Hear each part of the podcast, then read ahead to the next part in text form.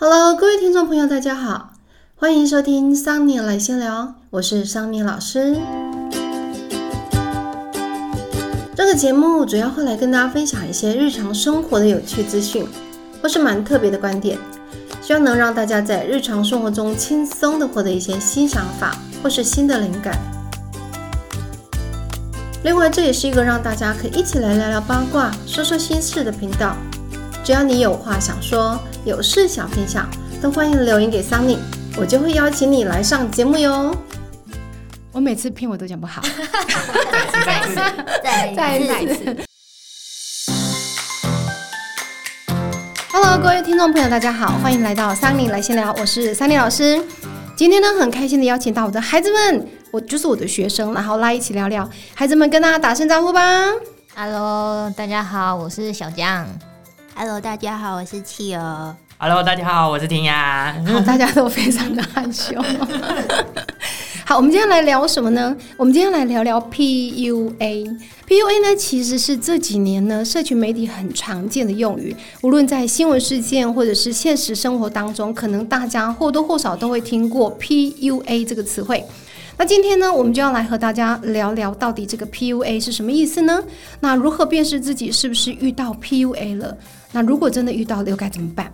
哎，你们有听过 PUA 吗，孩子们？有有有哦。好，那你们说说看，什么叫 PUA PUA 就是有点像情绪的恐怖心理控制，啊？恐怖情人、对，好可怕。情绪勒索之类的。情绪勒索。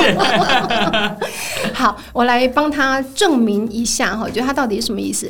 PUA 其实是 Pick Up Artist 这三个英文字的缩写，中文呢我们把它翻译成搭讪艺术家。它最早其实出现在一九七零年代，由导演兼作家的 Eric Weber 他所说的，呃，他所写的一本书叫做《如何搭讪女孩》（How to Pick Up Girls），出现在这本书里面。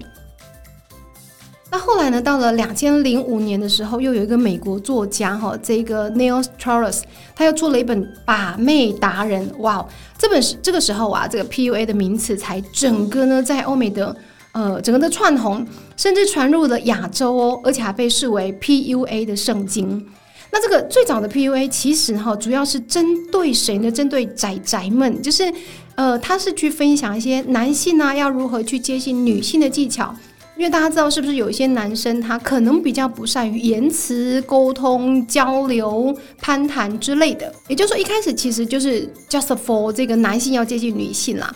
可是随着时代呢不断的演进，PUA 其实已经不再单指男性对女性，或者是在交往关系里面的行为。任何一种性别，比如说像现在性别很多元化，对不对？男性对男性啦，或女性对女性啦。甚至不是只有性别哦，而是任何一种关系，像在职场上的上对下，都有可能存在 PUA 的情况。那就有一些有心人士，他进一步的转变为利用心理学的技巧，透过羞辱对方啦，甚至是系统化的洗脑对方啦，以此来建立关系，然后将对方的情感玩弄于股掌之间呐。所以 PUA 其实是这这一个。这样子一个社会现象了哈，那大家刚刚都说听过，对不对？诶，有没有人可以举举例子，曾经碰过这样子的人吗？或者是有没有这样子的一个身临其境？好，来，企鹅，企鹅先来。哦，就我以前大学的时候有被一个认识的学姐，然后她有一天就突然要拉我们去一个地方，然后就说进去听分享会之类的，啊，然后我们就傻傻就去了，就没想太多。一堆人去嘛，有两个同学吧，因为好像是刚好跟那学姐比较熟一点，嗯嗯嗯，然后就是去的时候，他们里面人都就是很严格，你要先就是一定要有熟人带你才能进得去，这么神秘还，要刷什么条码之这类的。是什么恐怖会吗？恐怖直销会？对，然后然后然后然后如果就是你第一次进去的话，你就不想去的时候，他们就会开始在背后说那个人就是什么慧根不够，或是业障太重之类的。哎、这感觉很像几年前的什么神教那个对 C 对对对，好可怕 C 户是吗？对对，不是啊，哦，太可怕了，哦，好可怕！哎、我其实曾经也，被肉搜。好好好，我们不要，讲完了。好好好，继续继续，然后就是那之后会要你每个礼拜固定去当志工，然后也会有一些什么捐款，就是跟那个我愿意站在出剧里面哦很像。很像，对，然后就是你进去之后，你就是会受到那个氛围感染，然后就觉得哦，天呐，里面好像很神圣还是怎么样，就是而且一点声音都没有，是要静悄悄的。好神秘哦。对，对，然后大家都好爱师傅，我的天，天哪！哎，等一下，那放屁的，不可能连屁都不敢放。就会有一段时间是静坐，就是不知道坐半小时还坐多久。嗯，然后之后就会开始有一些什么分享见证，然后说自己入教会变得多好多好啊，然后会还有一些人说什么会什么特异功能之类的，现在想想真的是也蛮扯的，可是大家都深信不疑，我不知道为什么。然后而且会有像那种什么超商几点的概念，太先进了吧？就是这样，去一次去一次，对对对，然后你要去参加更大型的聚会，然后不知道去几次就可以变成师傅身边左右护法之类的。对对对对对，那那。变成护法有什么好处？比如说会变得发圣光啦，还是会飞天，会走路会附近。反正他们最终目的就是说，只要你够努力，下辈子就不用再投胎，你就可以去极乐世界之类的。就不用再轮回了，对是吗？对对对对对这 太太太常见到了，有没对啊有说辞？对啊！然后以前就是大学生傻傻，就是就进去啊，然后还交三百块买他们的衣服之类的。我想说买这到底干什么？你就得到那个师傅的眷顾 加持，对对对对对，然后，然后后来我就是因为就是工作嘛，没空去啊。然后只是他他们会叫你就是每个礼拜要去服务，嗯，对。然后可是我工作嘛，就不想去。可是他就会有各式各样的师姐来，就是说你一定要去啊，要排班什么的，你不能去你要换班呐、然后后来我就觉得超烦的，连理都不想理。后来他们有没有对你实施什么样子的控制，或者是精神上面的折磨？这种事就没有效，因为我真的无视。无感就对了。哇哦！所以你那段期间大概这样持续了多久？去的时候，不知道，其实好像也去了好几次。哦，可是我觉得里面好像就是会有那些什么，就是像剧里面演的，就是有感情啊、工作，或者想发财，或是你想要求什么身体健康，或是你本身自卑的，你进去可能就是会觉得有神力在保护你之类的。对。对，OK，其实刚刚契尔有讲到一件事情，就是可能会有某一些的神力，对不对？呃，这个其实我们等一下会来谈一下，为什么会容？其实某一些特质的人比较容易被 PUA，那某些人他就是神经比较大条，他可能就比较不会，会被洗不容易对。对，有可能。好，所以像刚刚切尔所讲的这一些啊，其实就是像某一些宗教很容易就会利用这种所谓的精神控制啦，不断的可能情绪勒索也好，或者是威胁、利诱，或用这种方式去控制人。诶，那除了这个之外啊，刚刚有提到说我愿意，对不对？好，我愿意这部剧大家有看过，我是没有看过啦，有我有看，有很恐怖吗？嗯蛮可怕的。好，那我们不要剧透，我们请听众朋友大家自己去看好了，我也在找时间来看。那还有其他人有曾经遇遇过或听过这样的事情？好，来小将我的比较不一样，我的是在职场上，哦，对对对对，职场上也会有，就是主管啊就会对某一位同事常常说一些很贬低的话，对，没有说，典型的典型的，对，然后后来说一说，而且他是在那种大家都在的场合，就故意的对特地对那一位同事说，然后说完之后又会说一些什么哦，我都是为你好，所以才会讲这种话。bingo，对，没有错，就是一般我们讲亲了，有没有？爸爸妈妈说，哦，我是为了你好啊，我不让你吃这个太肥的肉，是因为我怕你太胖，都就是永远都是用我对你好这个角度下去讲。可是其实，哎、其实还有个重点哦，其实还有个重点，就是你那个被这么对待的那个同事，他有很应该一开始会心甘情愿的去接受，对吧？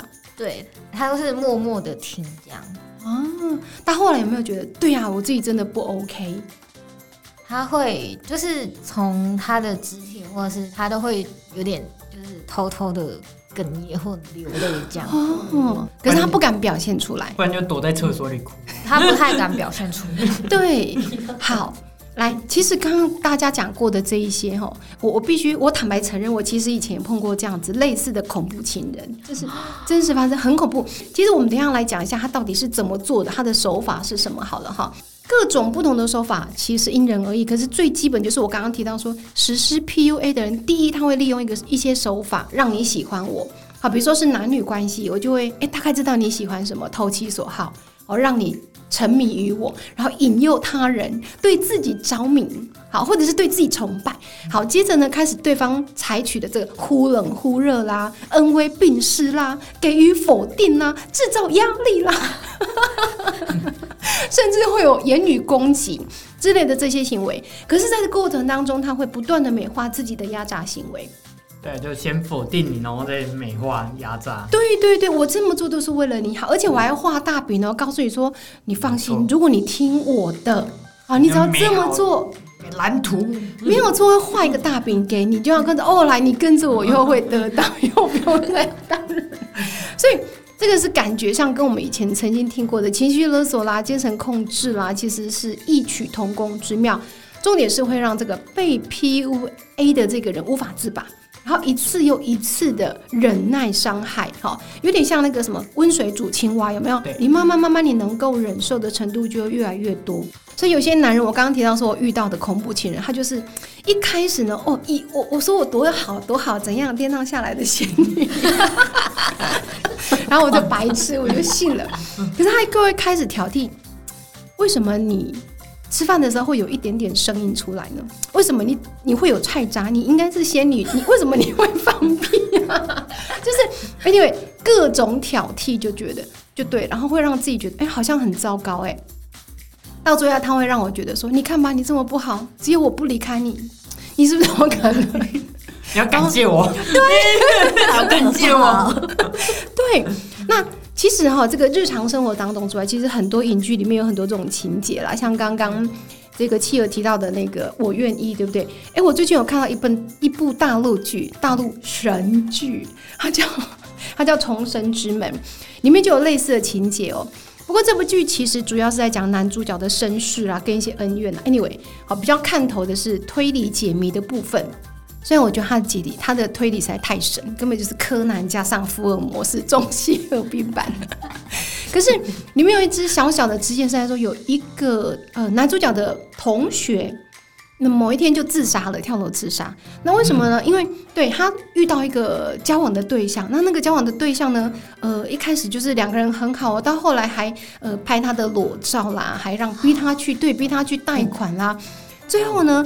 还在言语上暗示他说：“啊，伯利克西斯以后啊，对啊，那个女孩子 对对对，所以这个就是利用人生呃控制的方式来在情感上面的一种表现。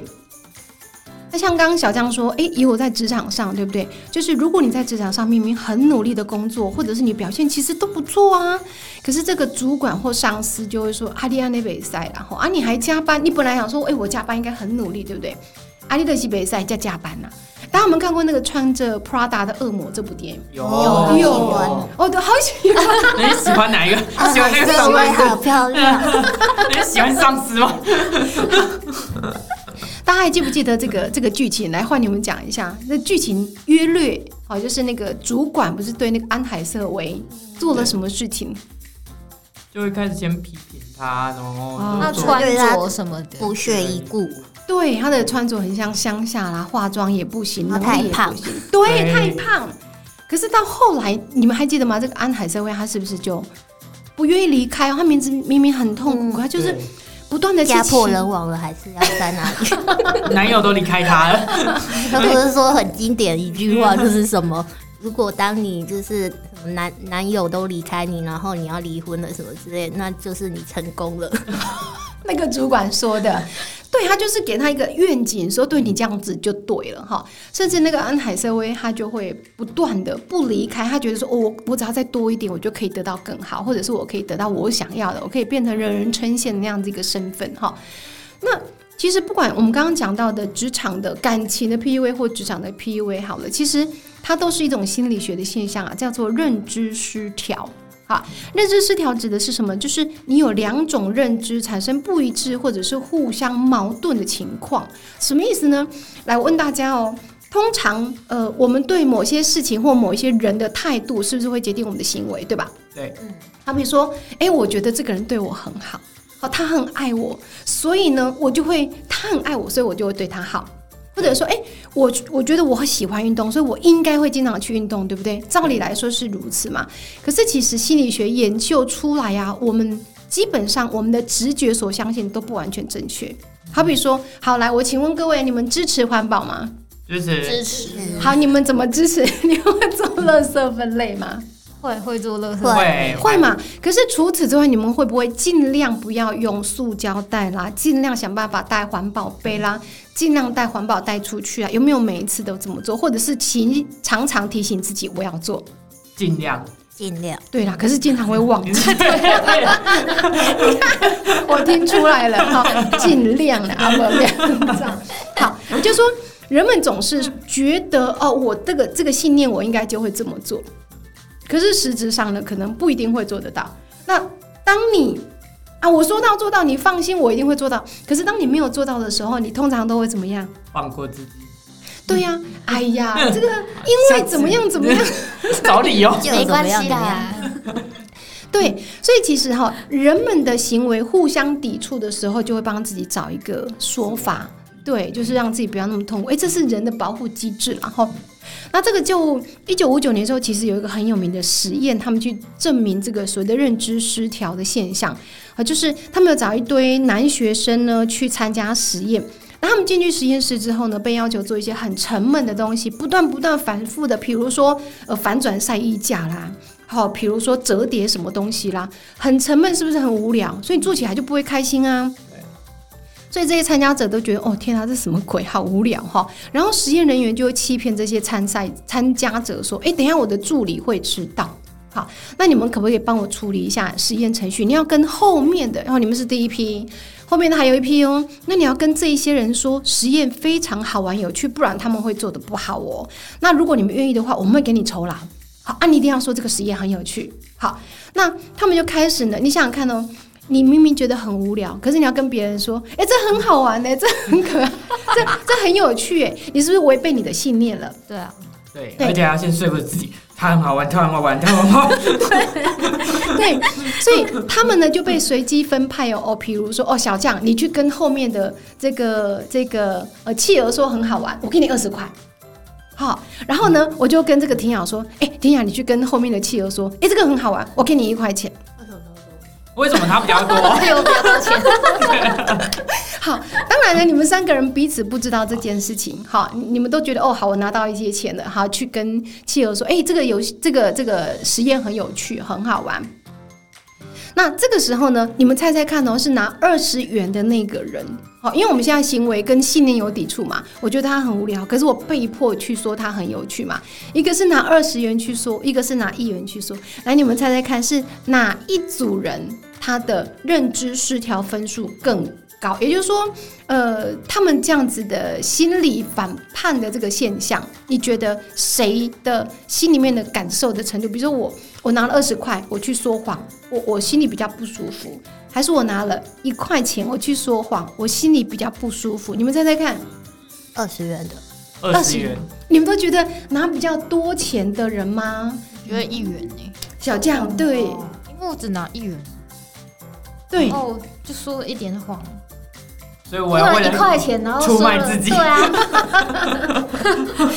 对，其实是这样子哈，因为为什么？其实拿到一元的这个人，他会觉得他的他的认知失调的那个程度比较低。为什么？因为我没有呃，这么讲好了，你你如果要去说谎话，或者是我要去讲违背的话，你会想说，你会自我心里面会有个挣扎，对吧？哦，天哪，什么鬼？我怎么这么弱智？参加实验，我居然还说这个很有趣哈。那二十元呢？其实我今天只是告诉我说，哦。这个我拿了二十元，可是我其实心里面很挣扎。可是拿一亿元的这个人，他就会告诉我自己说，嗯，不会啦，其实也不会太无聊啦，应该也其实也还好，就是他所得到的报酬跟他实际的认知，就那个价值差异不会太大，所以他的认知失调的那个分数啊，反而会比较低一点。就是说，他反而会觉得那一元的这个人会觉得，哎、其实还好啊，这倒也不会太无聊、太沉闷，其实还好啦，应该还可以接受。所以你们可以明白那个其中的差异嘛？啊，就是我得到的钱比较少哈，那我就会说服自己，嗯，其实还好啦，不会差别太多了哈。所以这个还蛮好玩。所以其实你仔细想想看哦，呃，这样子一个结果就是代表说，你越容易被说服，或者是越容易越没有主见。你想嘛，你花一块钱就把我说服了。你不是花二十元哦，这么容易被说服的人，或者是比较没有主见的人，比较没有自信的人，越容易被 PUA，对吧？甚至是有一些个性比较内向啦、弱势啦，甚至是太容易同情别人到一个不太理智的状态。我以前就是这样，好，不太理智的状态就会容易被 PUA。所以刚刚不是有提到吗？说，诶，他可能会比较没有自信啊，或者是会不会比较自卑啦，会觉得，诶，自己好像还不够，所以我要去去听别人的建议，对不对？好，这个就是所谓的呃比较有可能被 PUA 的一个状态。好，那所以说。呃，这个如果被 PUA 了要怎么办？像总结下来，刚刚有提到说 PUA 最常见到的套路是什么？养套杀，画大饼，对，就是就是呃，我先让你尊敬我、崇拜我、喜欢我，然后开始套住你的，对不对？对，然后呢，降低你的自尊啊，否定否定否定，对，然后趁虚而入，让你觉得说，你怎么那么懒啊？然后还有我，哦，觉只有得你以前很常做，别掉，被发现我在看别顺呢、哎，我觉得应该应该提雅是那个实施 PUA。你是吧？我是不是我以上都是听人家说？好，所以这个是最常见到的套路了。好，所以不论你在职场上也好，或者是感情上也好，如果你发觉诶自己好像第一一直被贬低。第二，我忍耐的程度越来越严重。第三，我好像已经分不清楚自己到底是对的还是不对的，好像觉得，诶，对呀、我好像就是不好的耶。好，只有这个人说的都是对的。如果你开始发生这样的一个现象的时候呢，没有错，你应该就是被 PUA 了。那大家觉得，如果我今天真的被 PUA 了，我可以怎么做？你你们有没有看过后来你那个同事有成功的摆脱这件事情吗？目前还没，现在还是进行式。好可怕对哦！啊，幸好我们妻儿已经离开了。很聪明的，对，没有错。其实，呃，小蔡，你可以回去观察一下这位同事，他是不是比较没有自信，好，或者是个性比较内向，或者是太同太同理心别人了。他还蛮有同理心的，对，对他这样子就很容易男生嘛，男生，啊，真的、哦。他是男生，不是通常都是女生吗？对啊，感觉上、对啊我们通常都是女生比较呃多情啊、比较柔啊，比较同理啊、比较注重 social，对不对？如果哈他是这样子的人哈，你回去可以试着啦哈，试着呃让他知道一下哈，比如说呃未来如果大家有发觉，哎这个感觉怪怪，其实不用第一时间反击，可是你要先思考一下说，如果你感觉不舒服、不愿意、不对劲的时候。啊，去跟身边的人确定，诶，我这么做真的是不好的吗？是不是真的不对的？第一，确定自己要自我觉察，哈，我为什么要这么做？好，那我这样做是不是正确的？不要因为别人的情绪也好，或者是话术也好去影响哈。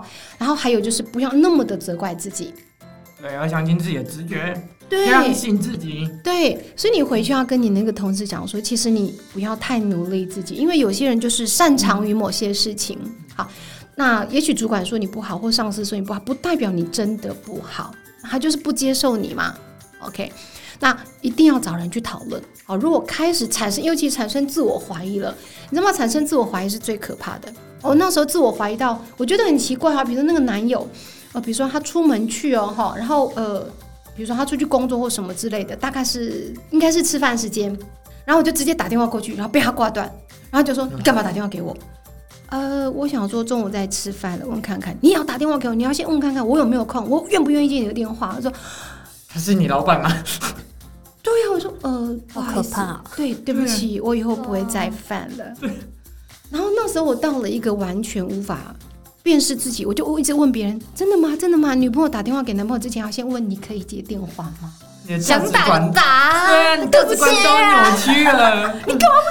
死家伙，对不对？对，所以我那时候是极度的。其实我内心有一个想法，就是说不对，我这么样应该是不对的。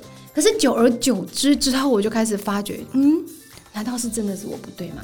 所以我花了好长一段时间哦，才走出那一段阴霾。然后我身边的人一直告诉我说：“你放心，是他。”然后他还跟我说：“你是神经病，你有病。”他说我我神经有问题，应该是他吧？对对对对，然后因为这样，我真的跑去，然后他那个人他有在看心理医师嘛，就说那这样好了，我跟你一起看，一起去看神经科医生。情侣智商对，不是不是情侣智商，就是心理，哦就是咨询之类的。哦那我跟他说，那我一起跟你去看，我说不要，你自己找，我不要你跟我的智商是碰面啊对我那时候还想不通为什么，后来我知晓了。扮演着一个很完美的受害者角色，或者是弱者角色啦之类的，所以那时候我就是极度的自我怀疑，你知道吗？到后来我慢慢慢很久很久之后才走出来，真的是很可怕的被控制。所以如果以后再遇到身边的人，或者是大家自己有这个状况，一定要记得要建立自己的自信。好，然后呃，远离不尊重你的人或者是环境。好，到不同不相为谋嘛。好，你不喜欢我，好啊，那我走啊。那时候最可怕的就是说，好，既然你觉得不好，那我们分手吧。不行，你离开我了，你找不到比我更爱你的人。有没有是不是？对呀、就觉得这样很恐怖，他就是一直跟你这样纠缠就对了。好，所以呢，这个就是今天我们要来跟大家提到，不论你经历哪一种 PUA，有一件事情很重要，就是不要把所有的负面情绪都合理化，都认为理所当然。